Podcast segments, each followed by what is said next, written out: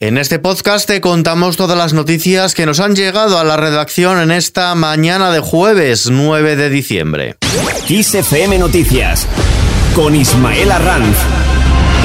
Comenzamos actualizando la información del tiempo. 12 comunidades están en alerta, 9 de ellas en nivel naranja por nevadas, mala mar, viento y lluvia que puede dar lugar a deshielo y aludes en zonas de montaña. Es la consecuencia del paso de la borrasca barra por la península ibérica, cielos cubiertos en gran parte del país con lluvias fuertes en la vertiente cantábrica y nevadas importantes, sobre todo en la zona del Pirineo. También se prevén lluvias más moderadas, eso sí, en el sistema central, sur de la Ibérica y áreas litorales de Cataluña. Chubascos con probabilidad de tormenta en Baleares. En el resto de la península se espera nubosidad en aumento y también en ascenso las temperaturas. Mientras tanto, el gobierno trata de evitar la huelga de transportes. El ministerio vuelve a reunirse con el Comité Nacional de Transporte por Carretera con el objetivo de dialogar y evitar el paro patronal convocado por esta organización para los próximos días 20, 21 y 22 de diciembre. Precisamente la patronal quiere soluciones frente al encarecimiento de los carburantes y también con los enfrentamientos con los cargadores en el marco de sus relaciones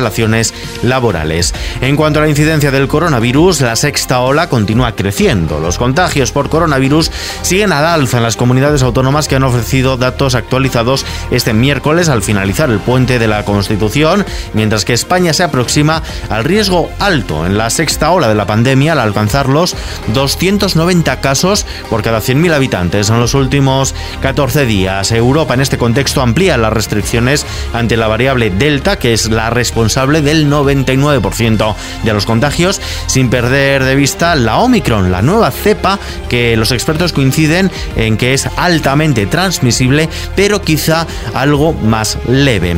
Alemania, por su parte, dice adiós a la que ha sido su canciller durante los últimos 16 años. Así ha sido la ovación que ha recibido. Frau Dr. Angela Merkel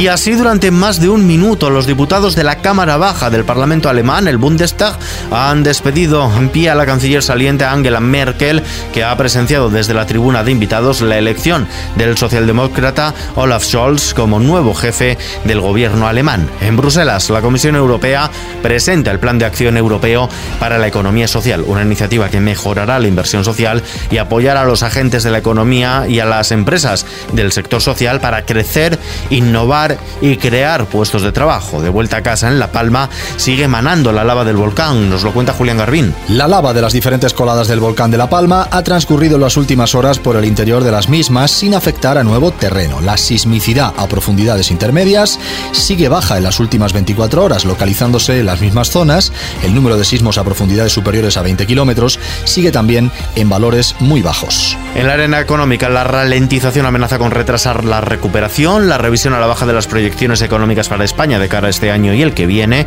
realizada por la mayoría de organismos, tanto nacionales como internacionales, también amenaza con retrasar hasta 2023 los niveles del Producto Interior Bruto pre-COVID con 49.000 millones de euros todavía por recuperar. En lo que afecta a nuestros bolsillos, el precio de la luz se duplica de ayer para hoy, 216,74 euros el megavatio hora, el doble respecto al precio fijado para ayer, miércoles festivo. El precio de hoy será casi cinco veces superior que el precio del día equivalente del año pasado, cuando se pagaba el kilovatio hora a 43,42 euros. La Unión Europea acuerda renovar la eliminación del roaming hasta 2032. De esta manera, las llamadas o el consumo de datos móviles cuando se viaje a otro país de la Unión Europea seguirá sin tener sobrecostes como ocurre desde junio de 2017, cuando entró en vigor la actual normativa. Y UNICEF llama a la acción. El Fondo de Naciones Unidas para la Infancia advierte de que la COVID-19 ha causado la mayor crisis global para los niños en los 75 años de historia de la organización. Llama a la acción para evitar que se malogren los avances conseguidos en la última década. Y es que el número de niños con acceso a atención médica, vacunas, alimentos suficientes y servicios esenciales está disminuyendo.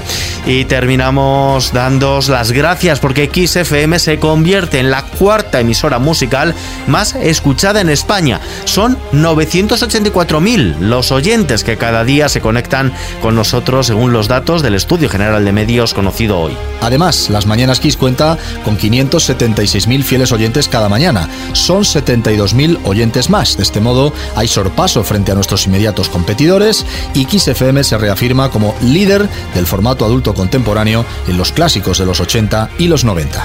Con esta noticia lo dejamos por hoy. Información actualizada en todos los boletines de Kiss FM.